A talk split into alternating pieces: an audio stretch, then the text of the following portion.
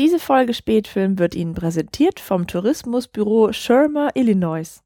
Eat my shorts.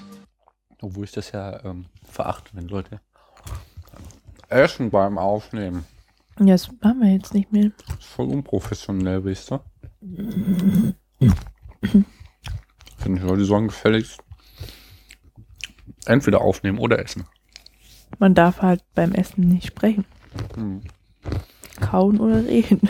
Wenn du nur noch eine einzige Mahlzeit bis zum Ende deines Lebens essen dürftest, welche Mahlzeit wäre das dann? Ey, das ist jetzt unfair. Du hast gesagt, ich soll mich auf die Frage vorbereiten, welches Nahrungsmittel ich essen wollte. Okay, dann mach Nahrungsmittel. Okay, weil das ist die Kartoffel.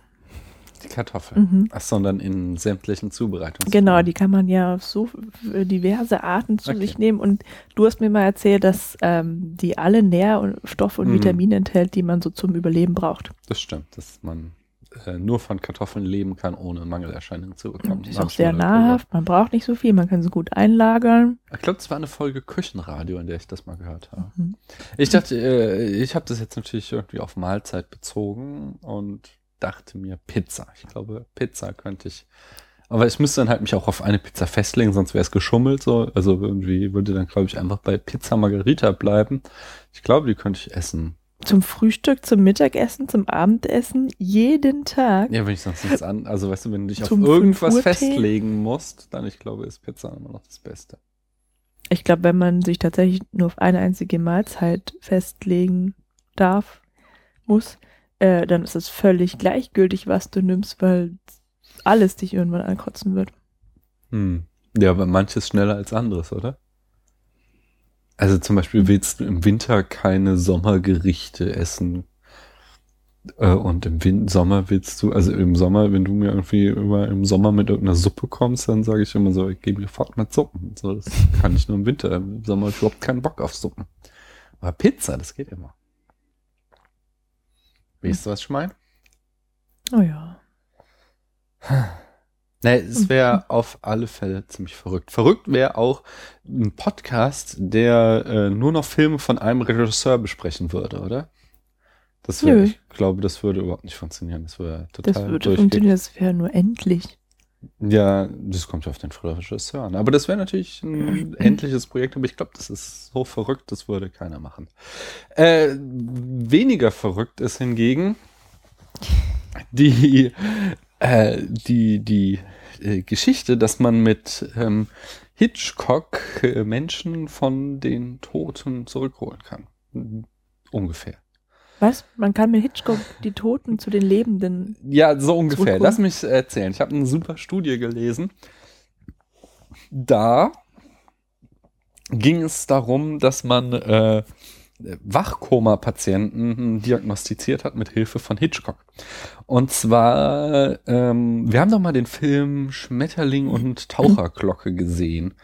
Und da hatte dieser Typ, der war irgendwie so am Anfang so ein Playboy und hatte dann so einen Unfall und hatte dann so ein krasses Syndrom, wo der äh, in seinem, wo er seinen Körper nicht mehr kontrollieren konnte, aber bei vollem Bewusstsein war so. Mhm. Und äh, du hast halt in der Medizin das grundsätzliche Problem, dass es gibt ja Wachkoma, also Menschen, die im Gegensatz zu so einem normalen Koma, sage ich mal, äh, bei vollem Bewusstsein sind, die aber nur rein vegetative Reaktionen zeigen. So. Also die können halt, äh, ja, die atmen, schlucken, blinzeln, haben vielleicht auch noch Reizreaktionsgeschichten, so, aber äh, kein, kein, keine bewussten Bewegungen mehr. So. Und das Problem, vor dem dann halt die Mediziner stehen, ist, äh, handelt es sich jetzt wirklich um ein Koma, also ist der Patient bewusstlos oder die Patientin? Oder handelt es sich so, ich habe leider den Fachbegriff vergessen, um diese andere äh, äh, wirklich gruselige Krankheit, wo halt der Patient bei vollem Bewusstsein ist, aber halt keine Kontrolle mehr über seinen Körper hat oder die Patientin über ihren. Das ist irgendwas mit A. Das weiß ich. Ich weiß nicht, irgendwas, ich dachte da irgendwas mit Gefangenensyndrom oder so, ich weiß. Bestimmte umgangssprachliche Hm, Ausdruck weiß ich dafür. nicht mehr.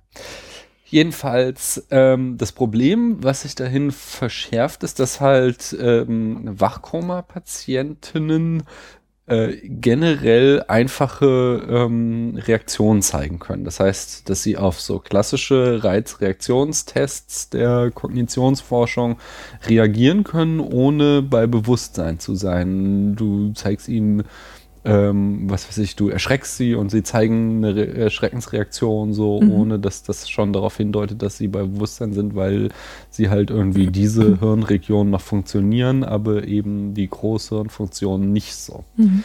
Und Jetzt ist da, äh, ich habe leider vergessen nochmal nachzuschauen, ich glaube es war eine Ärztin auf eine total geile Idee gekommen und hat äh, Patienten ähm, eine Folge aus der Serie Alfred Hitchcock präsentiert, aus seiner Fernsehserie gezeigt.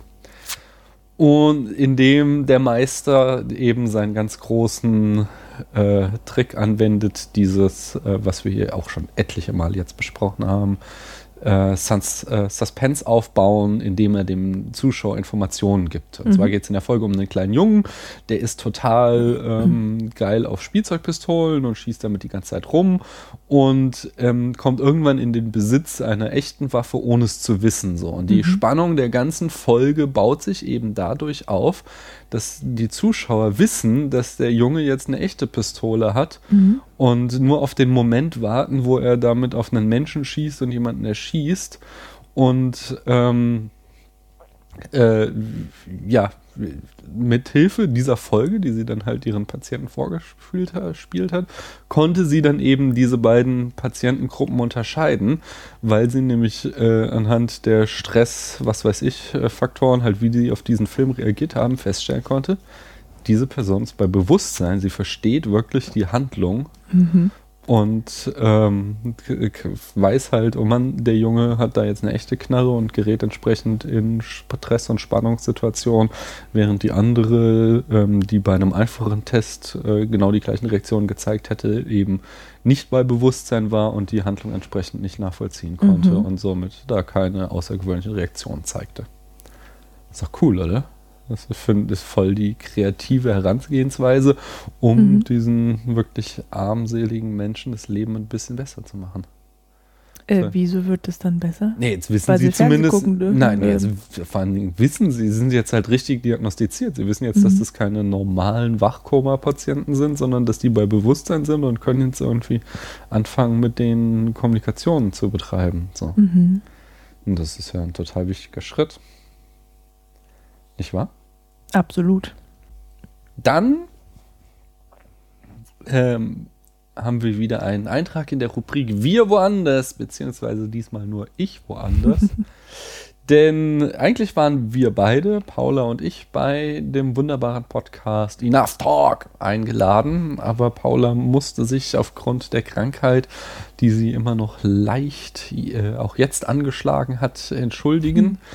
Und deswegen war ich da alleine und beziehungsweise nicht alleine, sondern der Arne hat äh, spontan noch den Christian von der Second Unit ins Boot geholt und wir haben, ich glaube, dreieinhalb Stunden circa über Superhelden, insbesondere Spider-Man und X-Men gesprochen. Dreieinhalb Stunden. Ich glaube, das war das, was am Ende auf dem Zeiger stand. Mhm.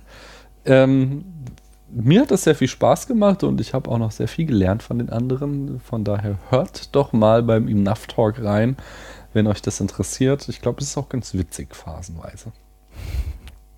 Ferner ähm, habe ich schon wieder vergessen, die Charts-Position der letzten Folgen zu sagen. Der äh, Herr der Ringe, die Gefährten, landete auf 6 der äh, unserer Charts und äh, der Film Duell aus der letzten Folge hat es immerhin auch auf den ehrenwerten 11. Platz geschafft.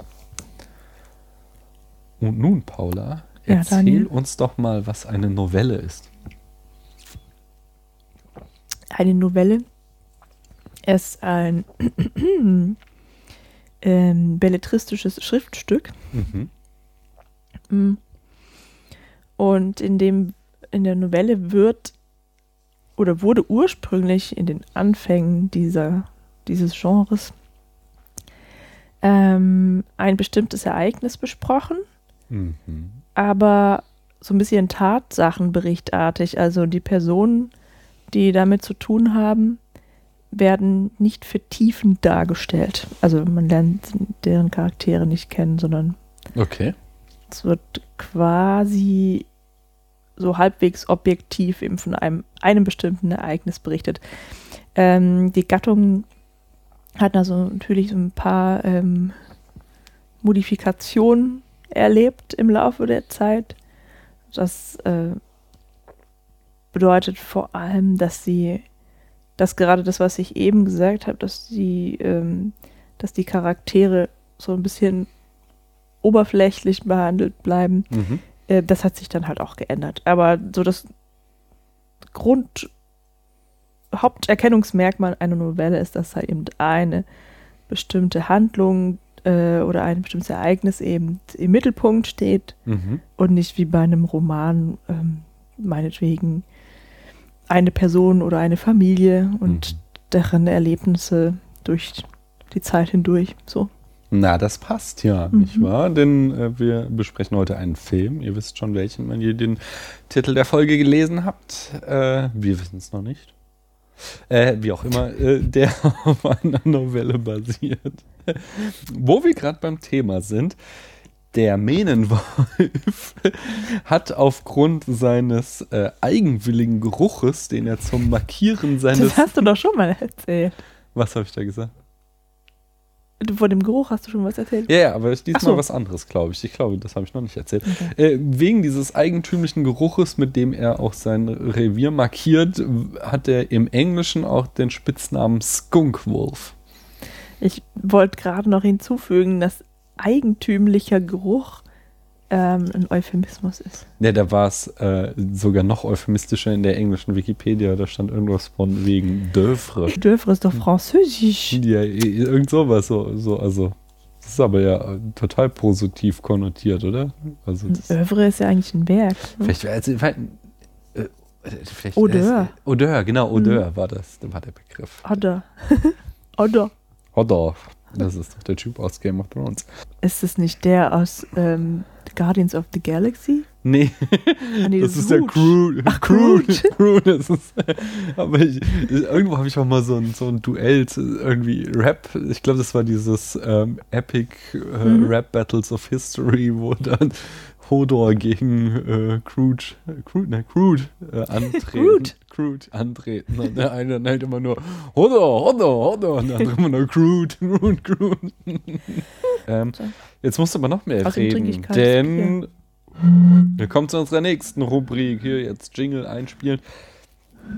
Dr. Paula, Uhu. Dr. Paula beantwortet Fragen. Dum, dum, dum, dum, dum, Das habe ich ja schon wieder ganz vergessen. Wir sind immer noch, äh, Ist haben das wir, ein äh, Dr. Honoris Causa? äh, nein, äh, Doktor, äh, du hast es voll drauf.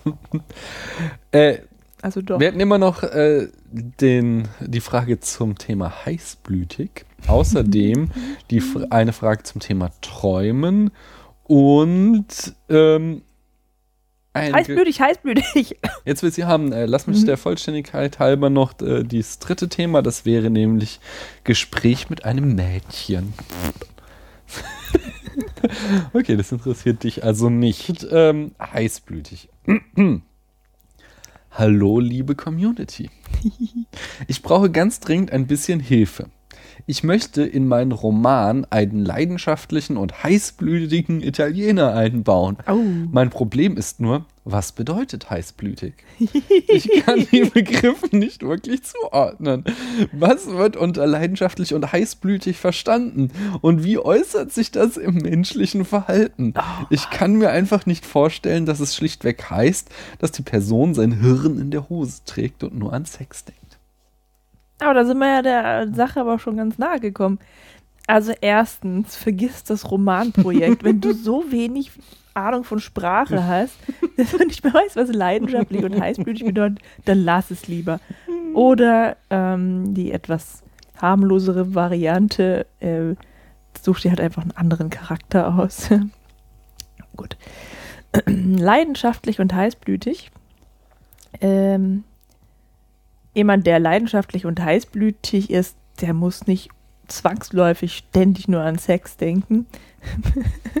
Aber meistens schon, würde ich sagen. Ja, und ist von seinen Gefühlen geleitet, oder? So mehr als von seiner Ratio. Ja, genau.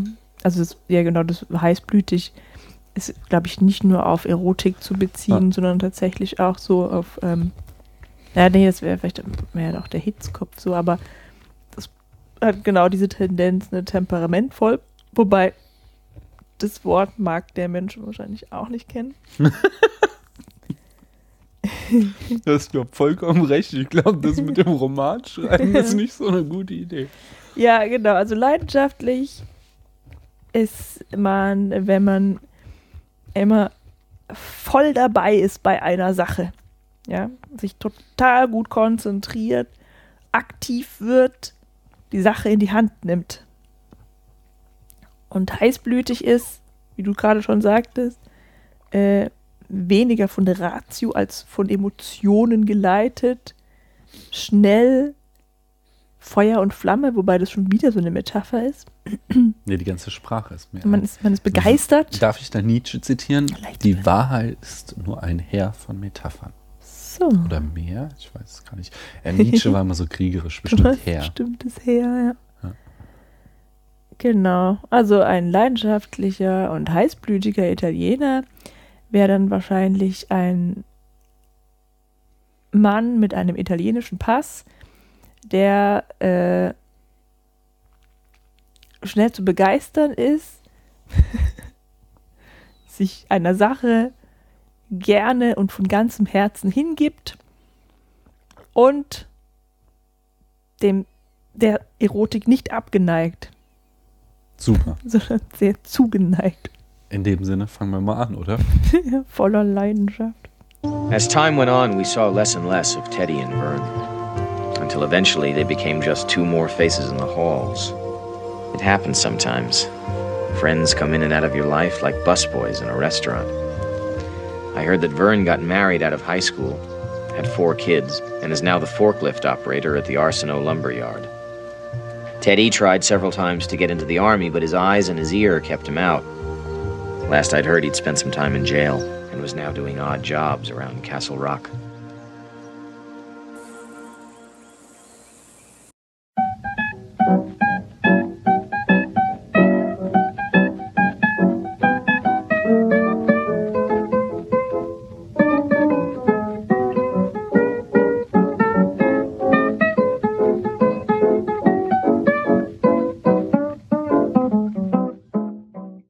Hallo Paula. Hallo Daniel Hallo liebe Zuhörer. und hallo liebe Zuhörerinnen. Herzlich willkommen zum Spätfilm.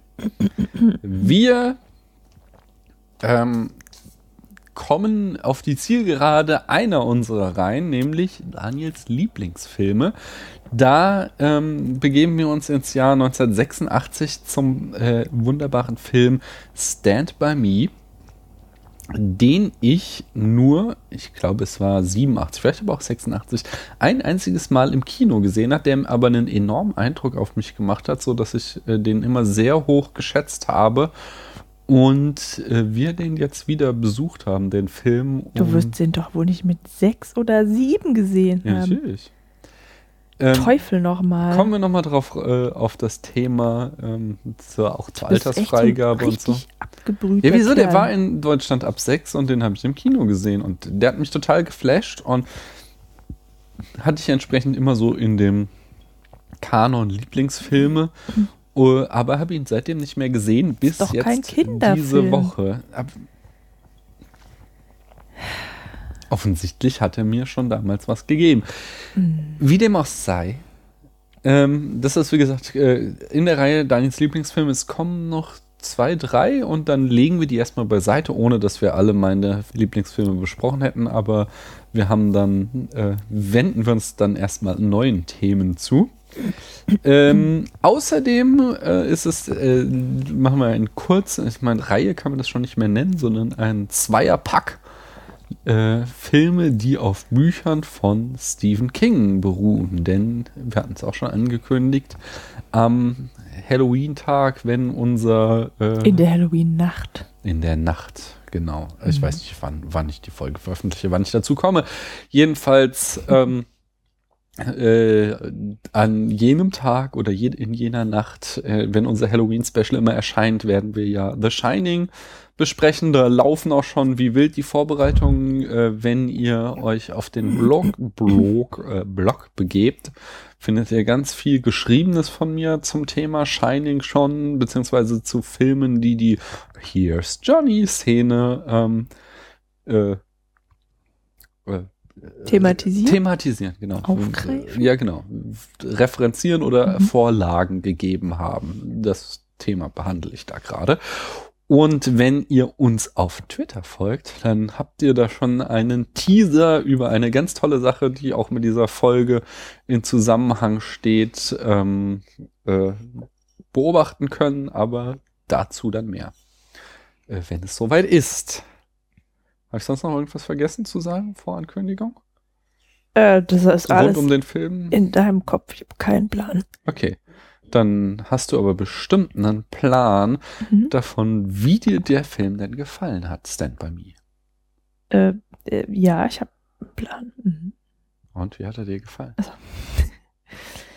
Ich würde ihn in die Kategorie empfehlenswert stecken. Ah. Mhm. Geht mir ähnlich. Also ich habe, äh, als ich ihn gesehen habe und kurz danach dachte ich so, ja, ganz nett. Aber ähm, es ist jetzt nicht mehr nicht so überhöht, wie ich ihn in Erinnerung habe. Aber jetzt eben gerade vor allem Ding so kurz vor der Aufnahme habe ich mich nochmal hingesetzt und mir so ein paar Gedanken gemacht. Und da ist mir dann aufgefallen, dass der Film doch ziemlich viel richtig macht eigentlich. Mhm. auf das wir später noch zu sprechen kommen. Äh, Ich fange stattdessen erstmal mit den Eckdaten an. Der Film, das sagte ich eben schon, stammt aus dem Jahr 1986 und Regie führte Rob Reiner. Und da sind wir auch schon wieder beim nächsten Thema, das wir schon öfter mal hier angesprochen haben. Das ist wieder so einer dieser Regisseure, die irgendwann ihr Mojo verloren haben oder ihre Magie. Der hat nämlich ähm, in den 80ern und Anfang der 90er eine Haufen klasse Filme gemacht.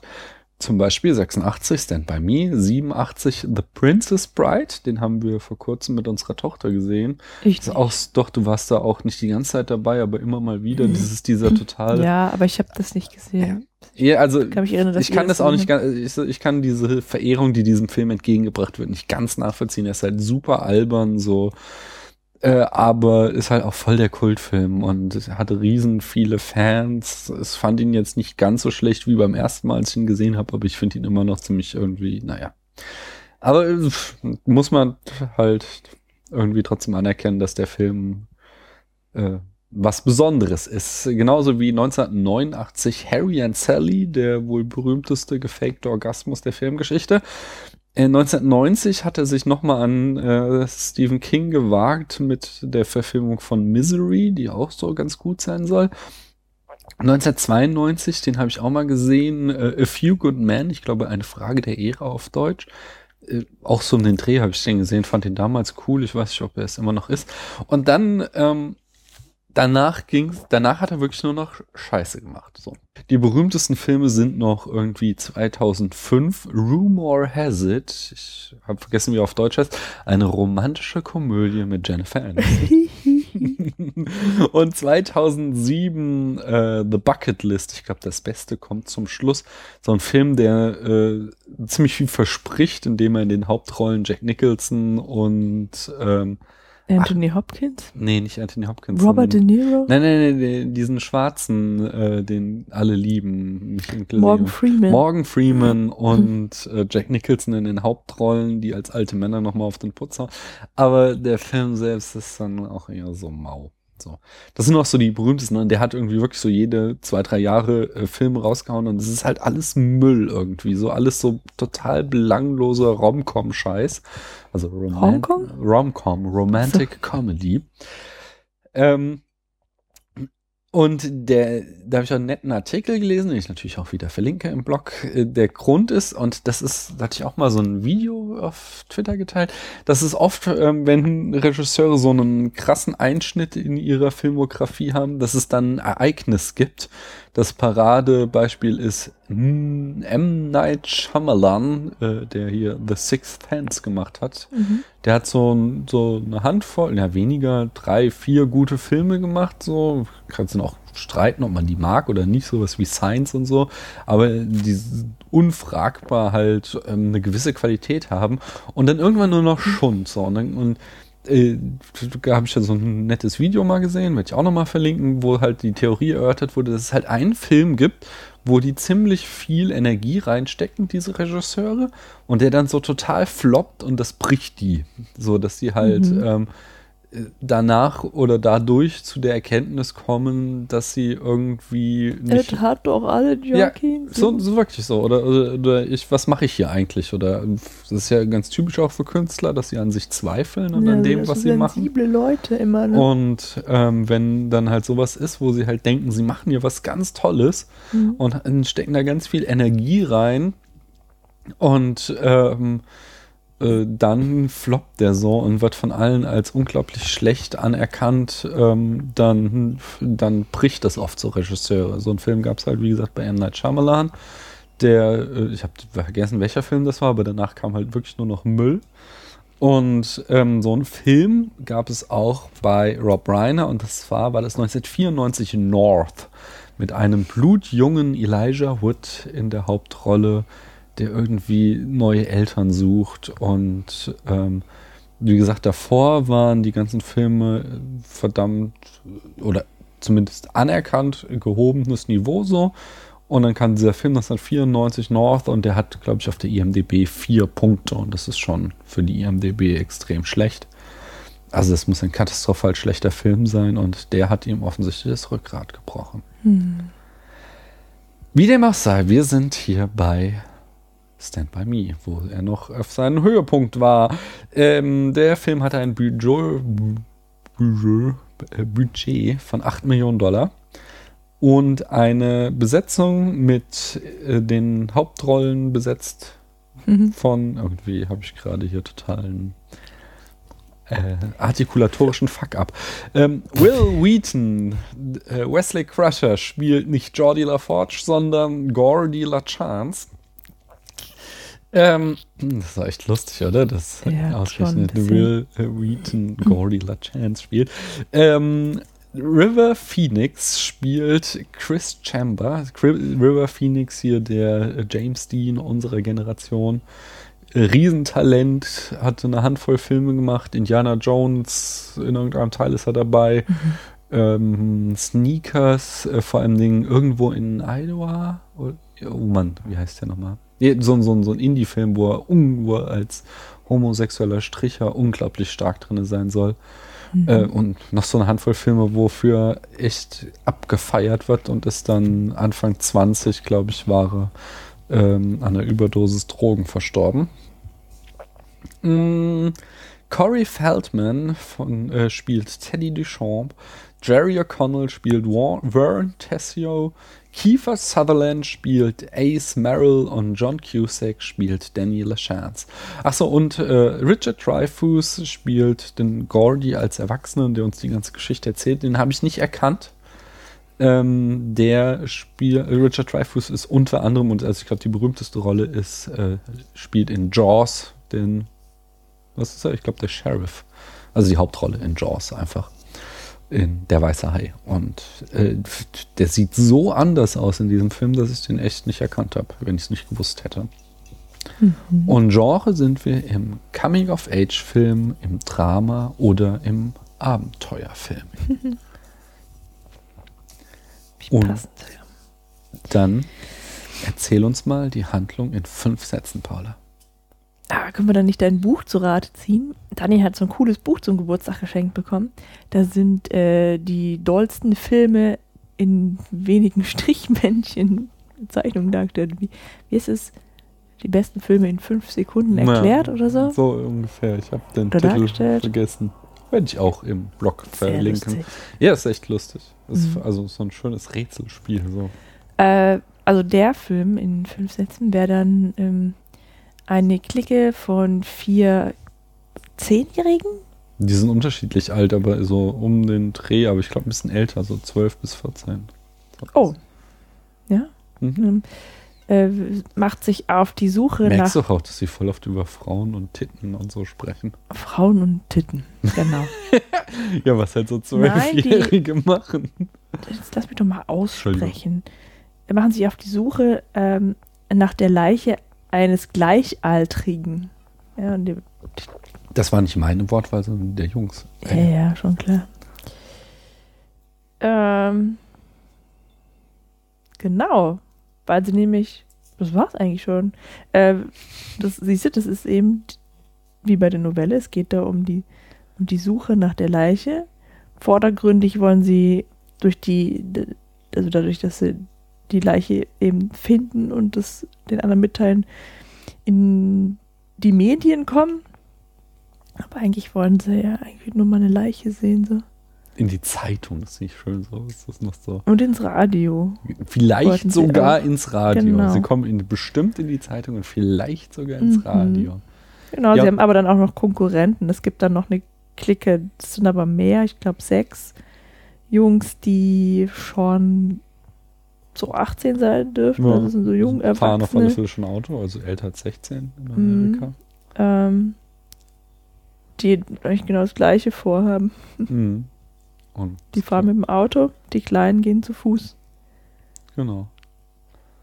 Ja. 30 Meilen oder so ist das entfernt von dem Ort, in dem die aufgewachsen Aber sind. darum geht es eigentlich wirklich nur. Die Jungs haben diesen Plan und sind unterwegs auf einer Bahnstrecke, um diese Leiche zu finden. Und alles weitere, die ist wirklich interessant an dem Film, ergibt sich dann eigentlich nur aus ihren Gesprächen Mhm. und was man so über die Jungs erfährt. Ich muss auf Toilette und mir noch ein Bier holen. Möchtest du auch Auf noch der was? Toilette. Ja, ich meine, auf der Toilette gibt es nicht das beste Bier, aber.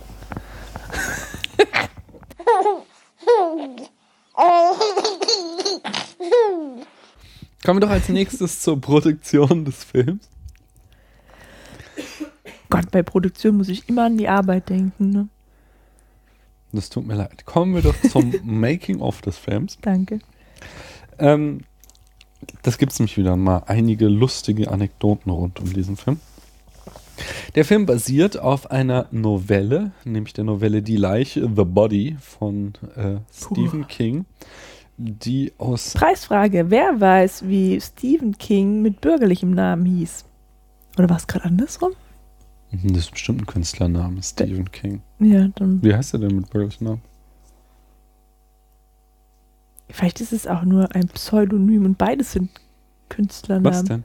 Richard Bachmann. Achso, nee, das äh, war tatsächlich ein Pseudonym, unter dem er mal ein paar ähm, Romane veröffentlicht hat. Ah, um zu dem- gucken, ob die sich auch so gut Genau, verkaufen. das hat doch, hat doch hier auch ähm, die Autorin von Harry Potter gemacht, hatte ein Buch unter Ja. das Pseudonym, hat aber gefloppt Ach, bei ihr. So hat sie hat es dann traurig. bekannt gemacht und danach wurde es auch gut verkauft, aber Mhm. noch nicht, als es noch nicht klar war, dass sie es geschrieben haben. Das hat Ähm, jetzt auch mir das Herz gebrochen. bitte was? Das hat ihr bestimmt auch das Herz gebrochen. Naja, die ist Oder das Milliardärin mittlerweile. Ich glaube, die. Ja, vielleicht geht es ja gar nicht ums Geld. Nein, der geht es bestimmt nicht mehr ums Geld, der geht es nur noch ums coole Geschichten schreiben, so, aber. Es kommt nur noch Schund. Aber. Wie, hast du diesen, diesen Krimi von ihr gelesen? Ich, Gehört und das ist Mhm. irgendwie auch noch in falscher Reihenfolge, weil das dumme MP3-Ding mir die Tracks durcheinander geworfen also hat. kannst du da nicht wirklich was zu sagen. Ah, naja, ich habe den ja auch noch irgendwie auf der Festplatte, aber ich, ich höre keine Hörbücher mehr. Ich hatte früher, bevor ich Podcasts gehört habe, Mhm. habe ich echt viele Hörbücher gehört. So Ja, und, früher war mehr Hörbücher, ne? ja, und dann habe ich die Podcasts entdeckt und die haben den Hörbüchern echt die Show gestohlen. So. Sind schon irgendwie cooler. So Nein, das würde ich so nicht sagen.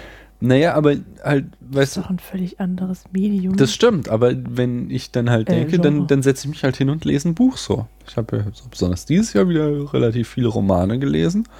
So, und ich setze mich halt nicht hin und höre ein Hörbuch, sondern Hm. das ist sowas, was ich nebenbei mache. Und Mhm. jetzt mache ich halt nicht mehr nebenbei Hörbuch hören, sondern nebenbei Podcast hören. So, wenn ich abspüle, einkaufe etc. Hm.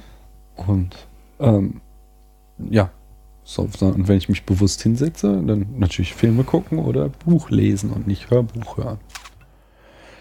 Wie dem auch sei, ähm, das Spannende ist, dass äh, The Body aus der äh, Novellensammlung Frühling, Sommer, Herbst. So würde meine Biografie auch heißen. Frühling. Sommer, Herbst und Tod. Was? Frühling, Sommer, Herbst und Tod? so heißt die Novellensammlung, aus der so. The Body stammt. Und aus dem gleichen Buch stammt auch The Shawshank Redemption, äh, die Verurteilten. Äh, der Film ist ja in der IMDB als der beste Film aller Zeiten gelistet. War das nicht irgendwie ein Softwarefehler? Nee, nee, aber es ist so ähnlich. In, Im Podcast The Canon haben die das mal aufgedröselt und es hängt sehr stark damit zusammen, wann äh, der, also dass der Film es halt. war nur Spaß. Schon gut. Aber es ist, ist tatsächlich, äh, wie man sich denken konnte, äh, nicht so objektiv, diese Einschätzung, sondern also es gibt andere Filme, die sind wesentlich besser. Egal, wie dem auch sei, es ist auch eine lange Diskussion. Der Punkt war auf jeden Fall, dass Columbia Pictures, die Produktionsfirma, der Titel The Body nicht so geheuer war. Denn sie dachten, entweder glauben die Leute, es sei ein Bodybuilder-Film oder noch schlimmer, sie denken, es wäre ein Porno. Deswegen sie einen neuen Titel suchten und sie dann bei Stand By Me landeten. Ähm, dann ist es ziemlich lustig, dass die vier Jungs äh, es so richtig krachen ließen während der Dreharbeiten. Zunächst mal war Jerry O'Connell, also der Schauspieler, der Vern gespielt hat, Mhm. Äh, total begeistert, dass er so viel fluchen durfte bei dem Film. Das, ähm, äh, der war nämlich tatsächlich erst elf, glaube ich, und äh, hatte in seinem Leben noch nicht so viel geflucht und war äh, total fasziniert davon. Dann hat äh, später mal Sutherland in einem Interview erzählt, dass eben äh, eine Anekdote von eben jenem Jerry O'Connell, und zwar war in der Nähe ihres Drehortes eine Renaissance Fair, das ist so das amerikanische Pendant zum Mittelaltermarkt, so, hm, nicht irgendwie Mhm. Renaissance-Messe. Ja, ja. Ja. Mhm. Was hat es hier für unsere Zuhörer? Ach so, Entschuldigung. Nicht für dich hochgebildete. Äh. Und ähm, da sind sie dann halt hin und äh, da hat Jerry O'Connell äh, Cookies gegessen, ohne zu wissen, dass es sich um Cookies handelt. Und sie haben Wieso gibt es denn auf der Renaissance? ja, also ich habe das kenne das auch nur aus Harmontown. Offensichtlich lassen die Amis das gut krachen auf solchen Renaissance Fairs, weil da haben die ganz ähnliche Geschichten erzählt von, als die da mal waren. Okay. Jedenfalls äh, war er dann auf einmal verschwunden und sie haben die zwei Stunden später äh, weinend und total bereit in der, ja, auf dem Parkplatz wiedergefunden. Ich hatte gerade gedacht, lachend im Gebüsch. Nee, er hat geweint, der Arme. Oh Mann. Äh, Corey Feldman wiederum, das war derjenige, der, lass mich kurz nachschauen. Äh, wen hat Corey- Teddy? Hm, Ja, genau, der hat Teddy gespielt. Corey Feldman, dem haben sie einen Streich gespielt, indem sie all seine Klamotten in Bier getränkt haben und dann wieder getrocknet haben, so dass er die ganze Zeit roch wie ein Säufer. und äh, dann haben sie noch. Äh, Boah, vor allem Bier, das stinkt echt eklig. dann haben River Phoenix, äh, Corey Feldman, Will Wheaton und Jerry O'Connell noch mega Stress im Hotel gekriegt, weil sie erst das komplette äh, Poolmobiliar im Pool versenkt haben, also die ganzen Sonnenschirme und Liegestühle und so. Dann hat ähm, Will Wheaton die Flipper-Automaten in der Lobby so manipuliert, dass man kein Geld mehr einwerfen musste, sondern die ganze Zeit flippern konnte. Hat er irgendwie gehackt quasi. Oha. Ja, und schließlich ähm, haben sie auch noch Stress mit River Phoenix. Äh, nee, River Phoenix hat noch Stress mit Kiefer Sutherland bekommen, weil er dessen Auto komplett mit Sch- Matsch eingeschmiert hat von außen. Und als der es rauskriegte, war der entsprechend nicht so angetan davon. Passt ja zu den Rollen, die sie im Film hatten. Ja, ja. Also wie gesagt, wir hatten da eine gute Zeit offensichtlich. Mm. ähm, der Dreh war auch ganz amüsant. So ein paar Sachen. Also zum Beispiel äh, die, äh, die, die Blutegel-Szene. Da haben sie echte Blutegel verwendet. Die waren so groß. Das waren echte Blutegel. Mhm. Und äh, aber das Lustige daran ist, dass sie diesen Tümpel, äh, den hatten sie ursprünglich selbst, also äh, erstmals nur für diese Dreharbeiten angelegt. Mhm. Also der wurde gegraben und gefüllt so. Von der Crew, ähm, weil sie halt nicht wollten, dass diese Jungs in irgendeinen äh, wirklichen Waldtümpel rein müssen, so, weil sie Mhm. halt so, so, um die Kinder zu schützen. Was letztlich aber ein totaler Fuck-up war, weil es das Ding halt einfach drei Monate im Wald rumstand, bis sie dazu kamen, diese Szene zu drehen, so, dass die ursprüngliche Begründung, nicht, dass da irgendwelche Tiere drin sind, die die Kinder in Gefahr Mhm. bringen könnte, halt äh, in diesen drei Monaten. In drei Monaten siedelt sich da nichts an. Keine Ahnung, aber es war halt irgendwie voll für den Arsch so, dass sie so ein extra so einen Tümpel gegraben haben. Und dann haben sie ihn erstmal drei Monate stehen lassen, bis sie dazu kamen, diese Szene zu drehen. War relativ sinnlos auf jeden Fall.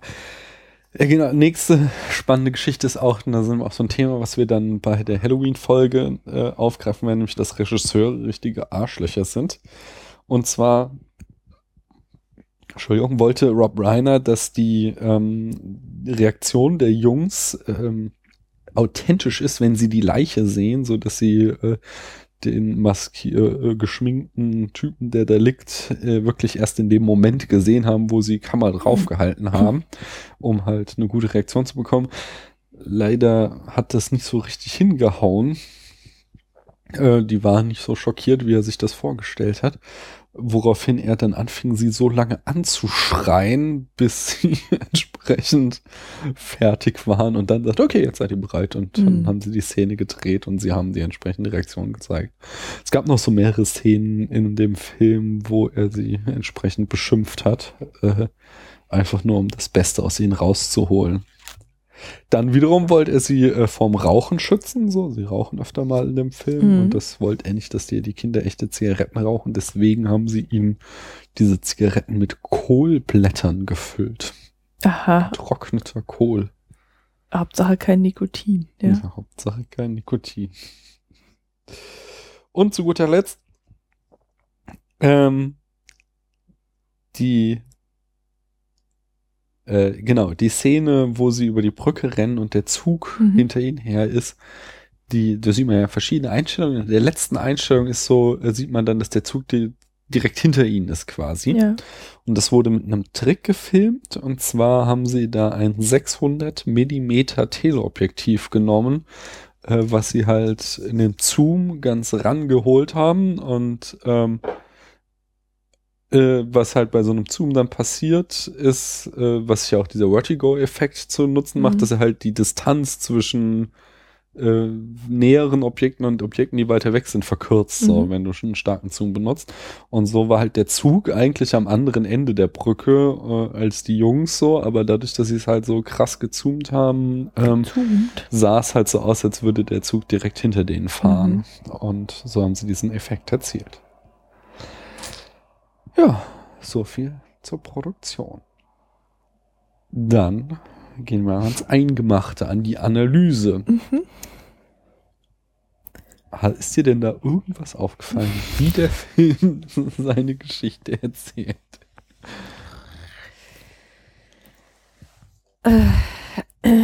Anscheinend ist dir nichts aufgefallen. Was werden denn für Themen verhandelt in dem Film? Das ist ja das Spannende. Also wir haben ja diese auf der vordergründigen Geschichte, diese Abenteuergeschichte, die sind irgendwie da, machen diesen Ausflug und erleben so einiges.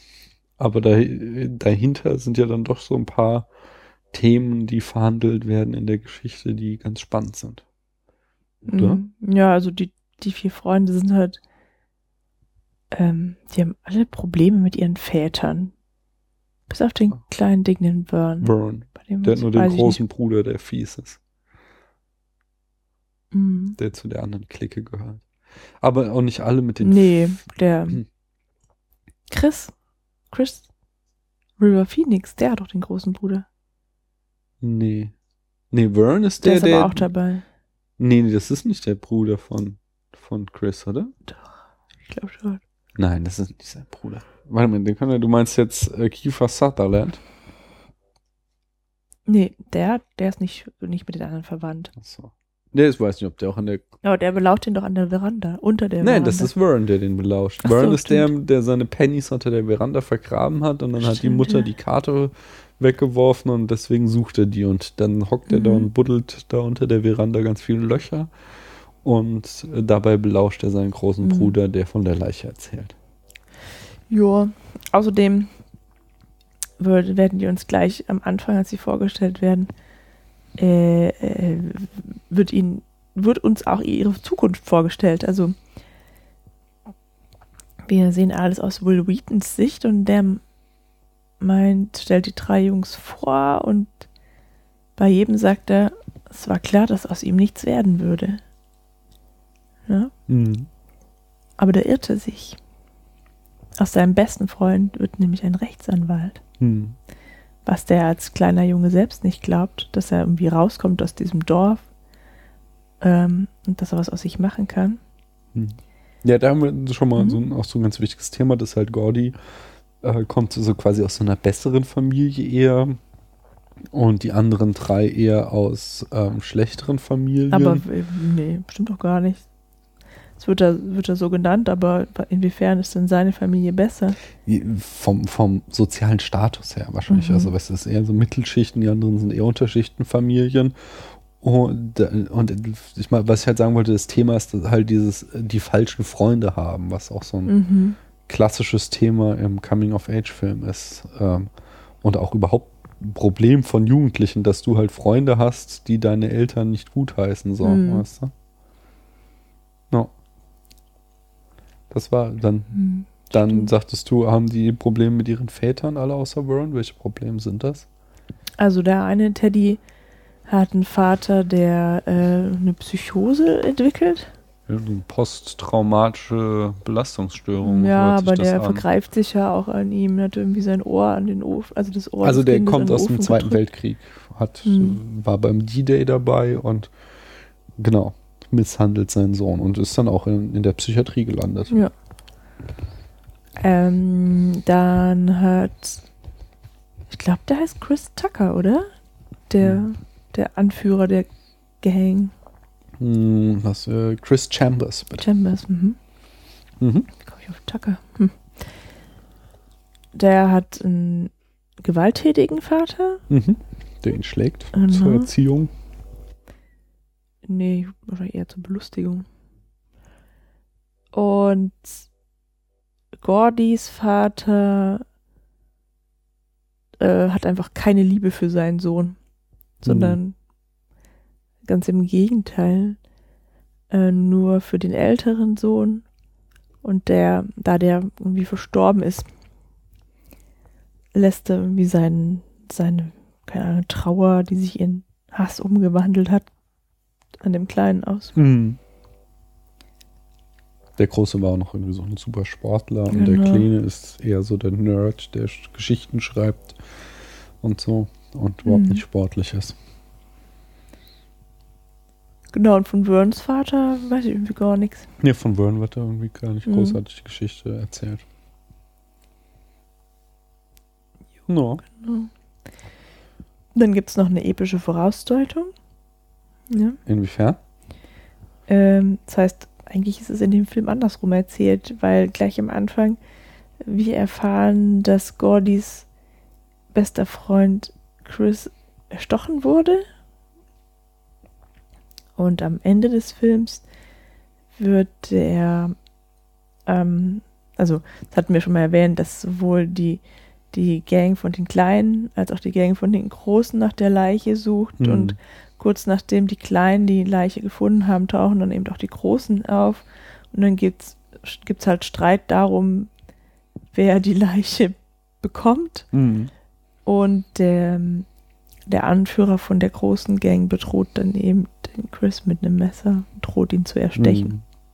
Und dann später, also in, in der Rahmenhandlung erfahren wir halt, dass Chris äh, Anwalt wurde und versuchte in einer Kneipenschlägerei zu schlichten und dabei erstochen wurde. Dann. Später. Mhm. Mm, Ich finde auch ganz spannend, dass. Achso, genau, das Thema Tod wird auch noch irgendwie ähm, thematisiert mit diesem Jungen, der halt genauso alt ist wie sie äh, und gestorben ist und Mhm. äh, was sie halt so irgendwie ganz naiv ihn da suchen so und das irgendwie nur als großes Abenteuer sehen und als sie dann aber ihn sehen, ihnen erst irgendwie so bewusst wird, was das bedeutet, dass da jemand aus dem Leben gerissen wurde. Mhm. was dann ja auch dazu führt, dass sie diesen Plan, in die Medien zu kommen, aufgeben und halt irgendwie dem, äh, also dann als würdevollsten für diesen verstorbenen Jungen ansehen, dass sie einfach einen anonymen Anruf bei der Polizei machen und sagen, wo der liegt. Mhm. Und ähm, das andere, was ich noch ganz spannend finde, ist, dass halt diese ganzen Themen, äh, was ja auch harte Themen sind, wie kaputte Familien und Kindesmissbrauch da, Kindesmisshandlung, mhm. äh, dass die halt aber aus so einer unschuldigen, kindlichen Perspektive äh, erzählt werden. Mhm. so ganz symptomatisch fand ich da so eine Szene, in der Chris ähm, irgendwie so erzählt, so, wo sie halt den Plan fassen, dass sie da irgendwie das alle gegenseitig erzählen wollen, dass sie beim anderen übernachten, damit sie das ganze Wochenende frei haben, um diese mhm. Tour zu unternehmen. Und Chris sagt irgendwie so, ja, wenn mein Dad es rauskriegt, dann verprügelt er mich, aber ist egal, so mein Dad verprügelt mich eh immer so und das hier ist es echt wert, einfach da auch mal Schläge für zu bekommen mhm. und so.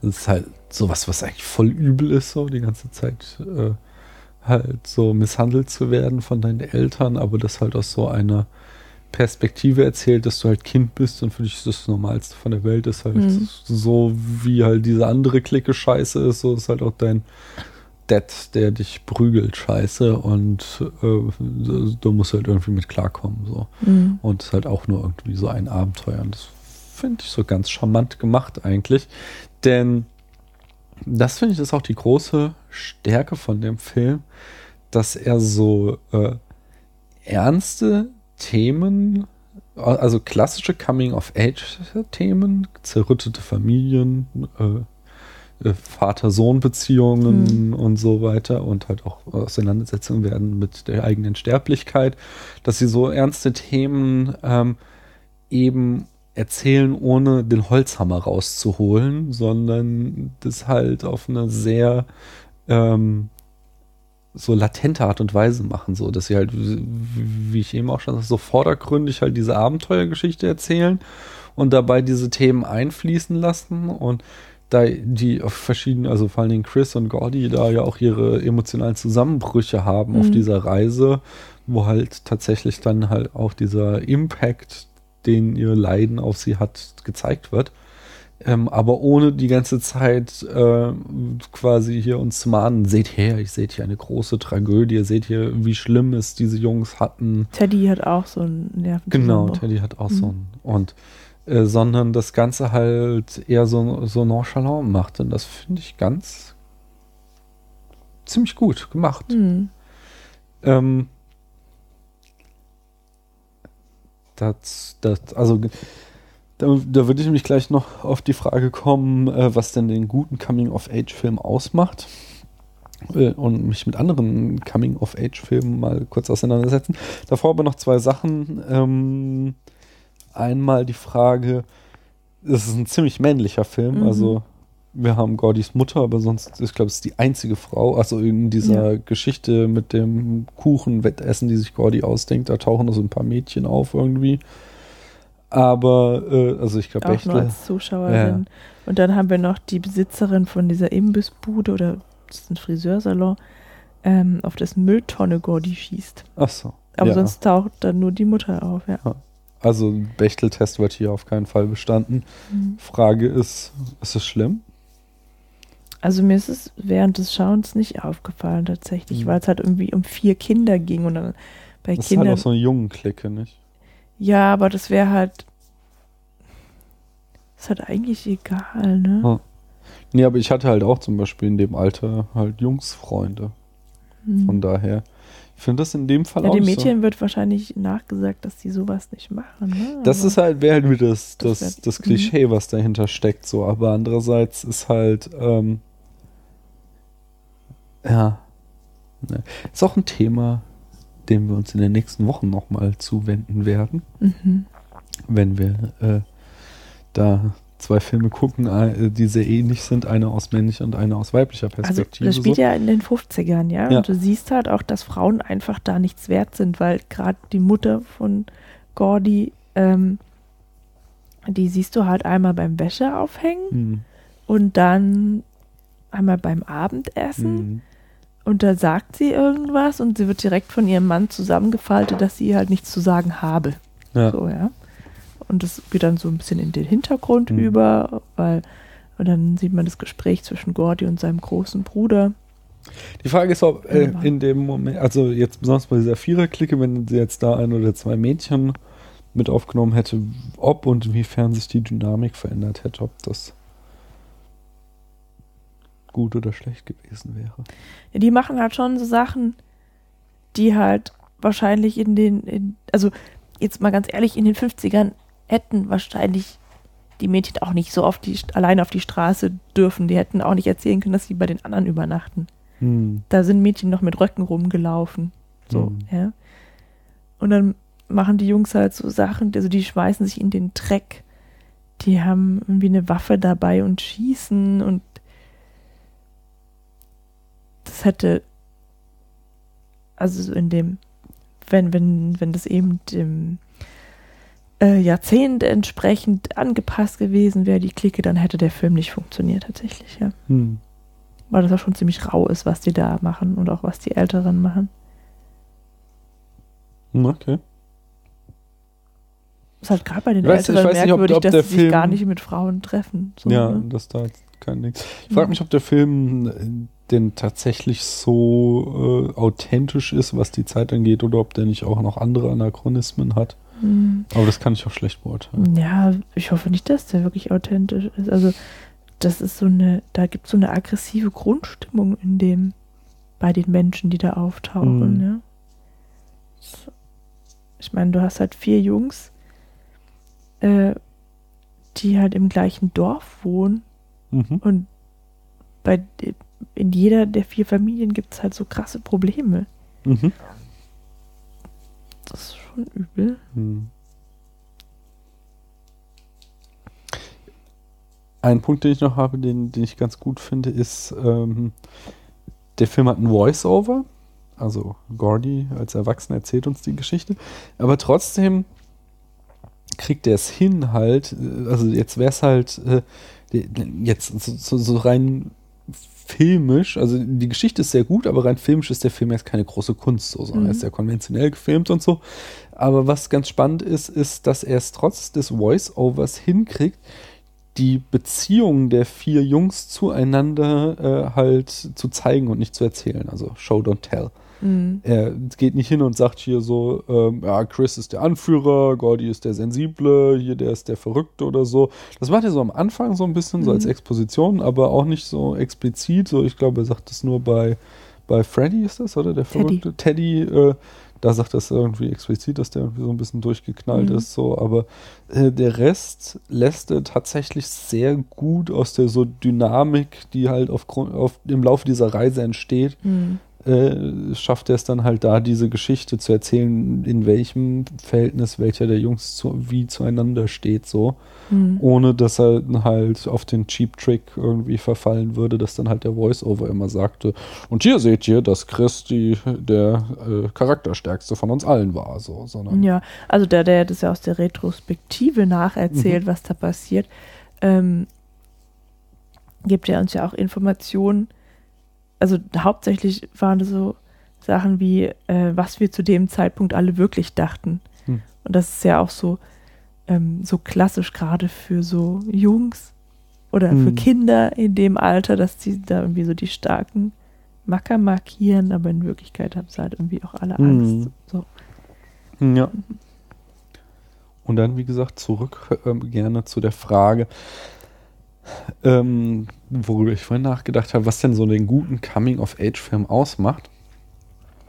Und erstmal würde ich sagen, dass es da so zwei Unterschiede gibt. Es gibt zuerst mal diesen Coming-of-Age-Film, der äh, dieses Erwachsenwerden nur als einen großen Spaß darstellt. So. Mhm. Das sind so Filme, äh, zum Beispiel wie Spider-Man. Äh, äh, Mhm. Da musst du mal unbedingt noch mal in die Folge reinhören, die ich mit Arne und Christian im Enough Talk gemacht habe, wo wir die Coming-of-Age-Aspekte von Spider-Man auch besprechen. Äh, aber andererseits zum Beispiel auch Juno ist auch so ein Film, äh, wo weniger irgendwie tiefgreifendes verhandelt wird, sondern eher auf einen charmante Art und Weise halt ein Abenteuer einer Jugendlichen erzählt wird. Moonrise Kingdom äh, hätte ich dann noch, aber auch so Sachen wie zum Beispiel American Pie oder Superbad. Mhm. Äh, wobei letztere ähm, ist besser, als er vielleicht klingen mag. Das ist vordergründig nur so eine Komödie, aber da steckt, den habe ich mal gesehen und der hat mich ganz angetan. Da schmeckt einiges drin. Ähm, und dann gibt es diese andere Art von Coming-of-Age-Film, die will einerseits so dieses Gefühl, also wenn du es jetzt als Erwachsener guckst, aus unserer Perspektive, äh, willst du das Gefühl wieder wachrufen, das du hast als Teenager, aber zugleich auch irgendwie was vermitteln. Ähm, und äh, da ist dann halt der Unterschied, wie dieses Vermitteln äh, abläuft. Ob es eben mit einem Holzhammer äh, vonstatten geht oder ob es eher subtil und äh, dezent geschieht. So ein Film, den wir hier schon hatten, den ich fand oder du auch, glaube ich, äh, der das ziemlich gut macht, ist halt Breakfast Club, der halt ähm, so Gruppenzwänge und Rollenzwänge in äh, von Teenagern behandelte, wo halt ja diese Kinder im Nachsitzen sind und sie sind alle irgendwie Klischee-Rollen und im mhm. Laufe des Films brechen diese Klischees immer weiter auf, weil sie halt alle ihre Sorgen und Nöte uns erzählen. Äh, ein Film, den ich alleine gesehen habe, den ich ganz äh, ziemlich super finde, ist Watchda, ein arabischer Film von einem kleinen Mädchen, was halt einfach äh, erzählt, wie schwer es ist, als Frau in einem arabischen Land aufzuwachsen, aber das halt auch ganz unschuldig macht äh, dadurch, dass diese Watch da einfach ein Fahrrad haben will und Mädchen da nicht Fahrrad fahren dürfen, so. Mhm. Und das halt, äh, ja, halt auch so ein super schweres Thema eigentlich, äh, total, äh, total schön und ähm, märchenhaft aufarbeitet. So, weißt du? Mhm. du bist halt in dieser kindlichen Sicht so. Es geht nur um dieses Fahrrad und ich will Fahrrad fahren und nicht um irgendwie Frauenrollen oder mhm. Geschlechterrollen und so. Und das ist, äh, deswegen finde ich das auch sehr gut gemacht. Dann haben wir kürzlich hier The Perks of Being a Wallflower gesehen. Ähm, wo ja auch dieses Außenseiter sein und psychische Probleme haben und so drin steckte, mhm. aber ich finde auch auf eine ganz charmante Art und Weise erzählt einfach. Ich, es gibt so ein paar Probleme, die ich mit dem Film habe. Ähm, aber insgesamt finde ich ihn auch sehr gut. Äh, Persepolis, erinnerst du dich noch an den? Diesen mhm. Zeichentrickfilm von so einem Mädchen, was äh, im Ja, ja, das weiß ich schon noch, aber ich kann mich nicht an den Film erinnern. Habe ich auch nicht mehr so richtig viel Erinnerungen, mhm. ähm, aber ich habe das auch das so in Erinnerung, dass äh, der das eigentlich auch ganz charmant macht. Äh, und ein anderes Beispiel, was ich noch hätte, wäre ähm, äh, Girls Interrupted, dieses mhm. durchgeknallt. So, wo das auch das ist aber auch zu lange her bei mir. Aber ich hatte auch so das Gefühl, dass das eigentlich auch so ein Thema ist von diesem, äh, ja, ein sehr schweres Thema ist, was da verhandelt wird, aber auch auf eine eher angenehme Art und Weise. Coming of Age? Ja, es ist ja total, dass äh, hier Winona Ryder da ja irgendwie die Verrückte mimt und dann über ihre Erfahrungen in dieser Psychiatrie äh, quasi am Ende da geläutert rausgeht und erwachsen. Hm. Und merkt, dass sie selbst gar nicht so große Probleme hat. Naja, und dann gibt es da Filme, die da eben diesen Holzhammer schwingen eher. Und da hatte ich so Beispiele wie zum Beispiel äh, Der Club der Toten Dichter äh, ja, muss halt schon. Da da wird halt irgendwie schon, ja, die ganze Zeit gesagt, so, seht her, wir machen hier was ganz Tragisches und äh, achtet drauf. So. Ich sage sag jetzt also auch die weitere Filme, die ich nenne, die ich durchaus teilweise mag, aber einfach unter diesem Aspekt halt nicht so gut gelungen sind. Boys in the Hood wäre so einer, den fand ich auch total super als Jugendlicher, müsste ich mal wieder schauen. Aber da habe ich auch das Gefühl, dass der äh, sehr holzhammermäßig draufhaut. Ähm, genauso wie der Film Kids, wo es auch so um Drogen, AIDS und Kinder sind total krass drauf geht, äh, aber halt auch meines Erachtens viel zu dick aufgetragen. Vor gar nicht so als lange Zeit habe ich äh, What's Eating Gilbert Grape gesehen, der Film oder einer der Filme mit einem noch ziemlich jungen Johnny Depp, wo der, der ihm zum Durchbruch verhalten hat, wo es halt auch so war, irgendwie er sitzt in so einem kleinen Stadt und kommt da nicht raus. Und ich glaube, er hat irgendwie so, so, mochte ich eigentlich auch, aber es war. auch mit Leonardo DiCaprio. Genau, Leonardo DiCaprio ist sein kleiner Bruder, der geistig behindert ist, so.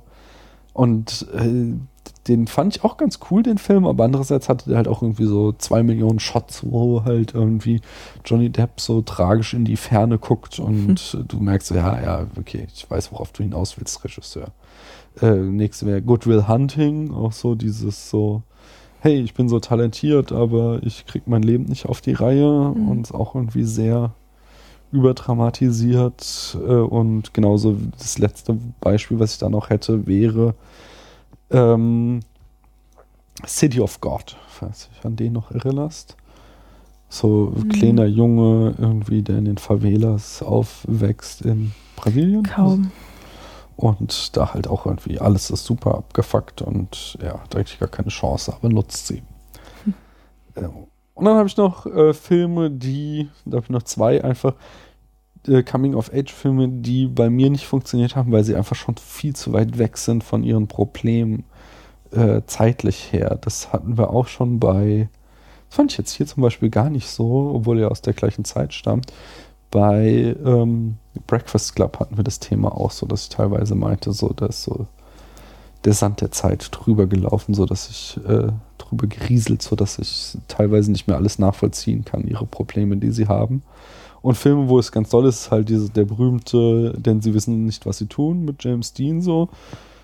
Den haben wir im Filmdate, im Film Brunch mal geguckt und ihn fand ich, also der ist irgendwie die ganze Zeit am Weinen, weil sein Vater kein äh, richtiger Mann ist oder so. Wo ich Mhm. sagte so, Alter, was hast du denn für Probleme? Das ist und so.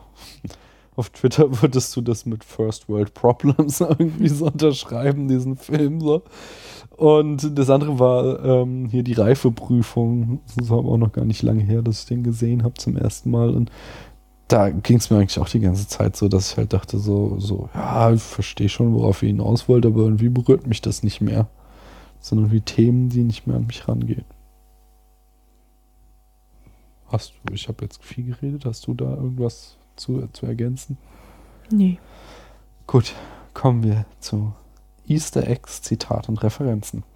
Will Wheatons Großvater hat im Film Wagon Train mitgespielt, ähm, den sie in irgendeinem Dialog deswegen mal kurz einfließen lassen.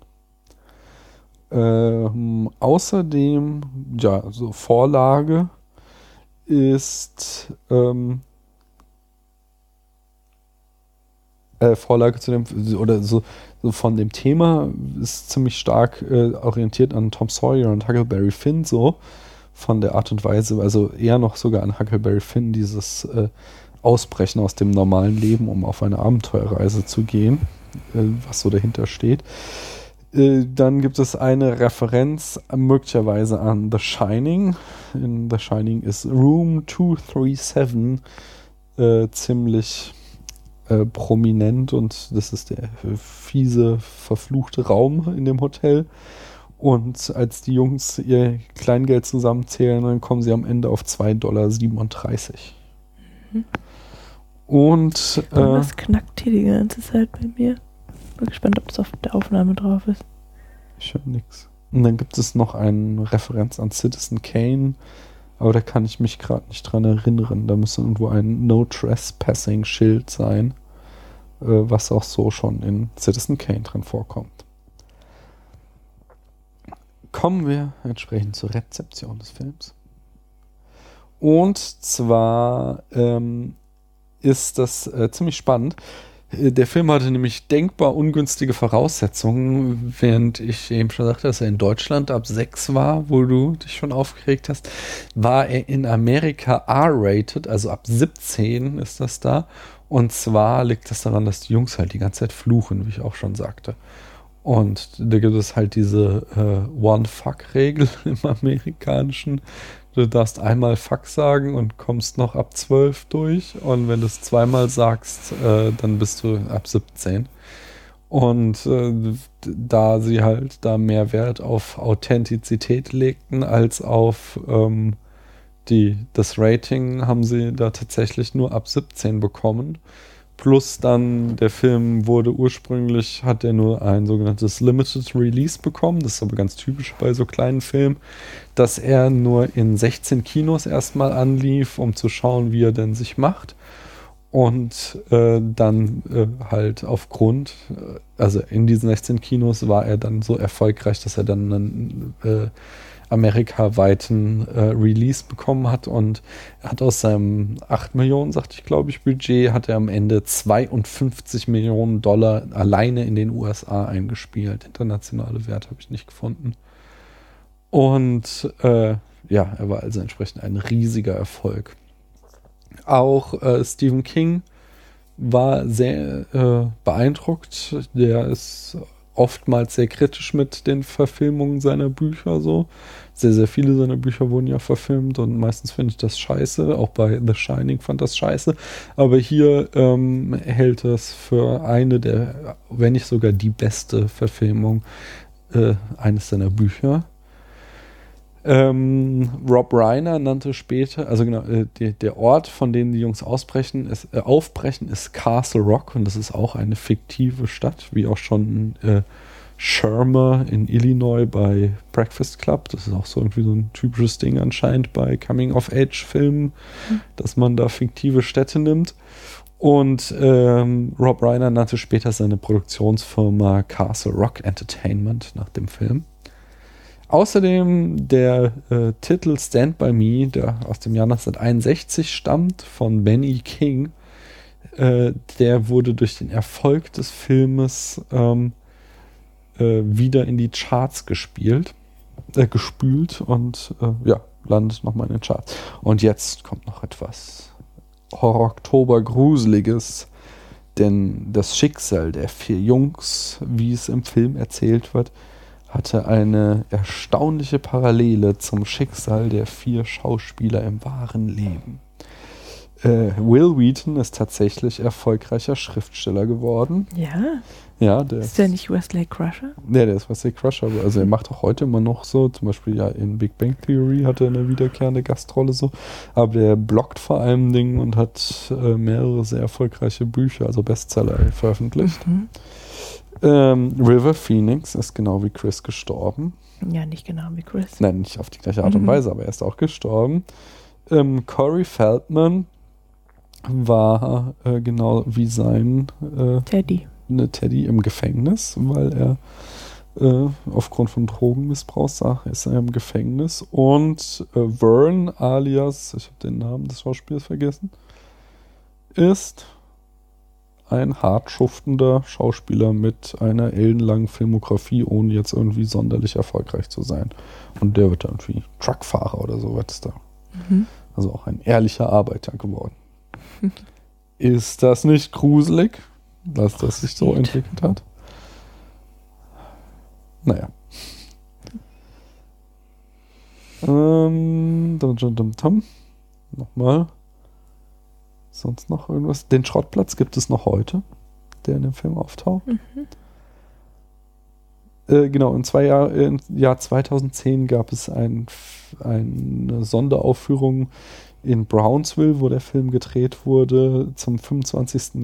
Jubiläum, wo auch ähm, die drei noch lebenden Hauptdarsteller und ähm, der Regisseur wiederkam zu einem Frage- und Antworten QA äh, ja, so anschließend Podiumsdiskussion, so würde man sagen im Deutschen. Ja, spannend ist, dass es halt diverse Referenzen noch in den äh, Simpsons gibt und äh, ja, Rest werde ich euch dann wieder im Blog präsentieren, nicht wahr? In dem Sinne, Paula auf einer Skala von 1 bis 100 Punkten. Wie viele Punkte bekommt Stand By Me von dir? 70. Oh. Hm. Und bei dir? Hm. Von dir? Ja, ich, ich hätte ihn jetzt äh, bis heute, wo ich mir nochmal Gedanken gemacht habe, eher so im 60er-Bereich angeordnet, aber ich gebe ihm tatsächlich 72 Punkte. Oha, da sind wir ja mal ganz nah beieinander. Das sind wir öfter mal, aber ja, das ist dann, also ist jetzt keine große Kunst, aber kann man machen und hat so durchaus seine ganz Genau, das ist Aspekte. nicht so spektakulär und es gibt keine Frauen. ich hätte ja doch weniger Punkte kriegen sollen von mir. Ja, aber eben hast du ja noch gesagt, das macht bei dem Film nicht so viel aus, dass es mal keine Frauen gibt. Hm. Das Dramatische ist ja eher, dass ähm, Da gibt es sowieso irgendwie keine Leute. In diesem ganzen Dorf gibt es nur diese zwei Gangs. Hm. Nee, das Dramatische ist ja weniger, dass es in dem Film keine Frauen gibt, sondern dass es zu wenig Filme dieser Art mit Frauen gibt. So. Ach so. Ich wünsche mir mehr Filme, wo wir Mädchen klicken sehen, die Coming-of-Age-Geschichten erzählen. So. Da. Spoiler Alert. Das wird in den nächsten Wochen auch hier passieren. Bis dahin wünschen wir euch noch eine gute Nacht. Viel Spaß. Oder einen schönen Tag. äh, wandert nicht zu viel Bahnstrecken entlang, denn da kann euch viel passieren. Ja, vor allem geht nicht über eine Brücke rüber, auf der nur Schienen sind. Und wenn euch das hier gefallen hat, dann erzählt doch euren Freunden von uns. Macht's gut. Tschüss. Man hört sich.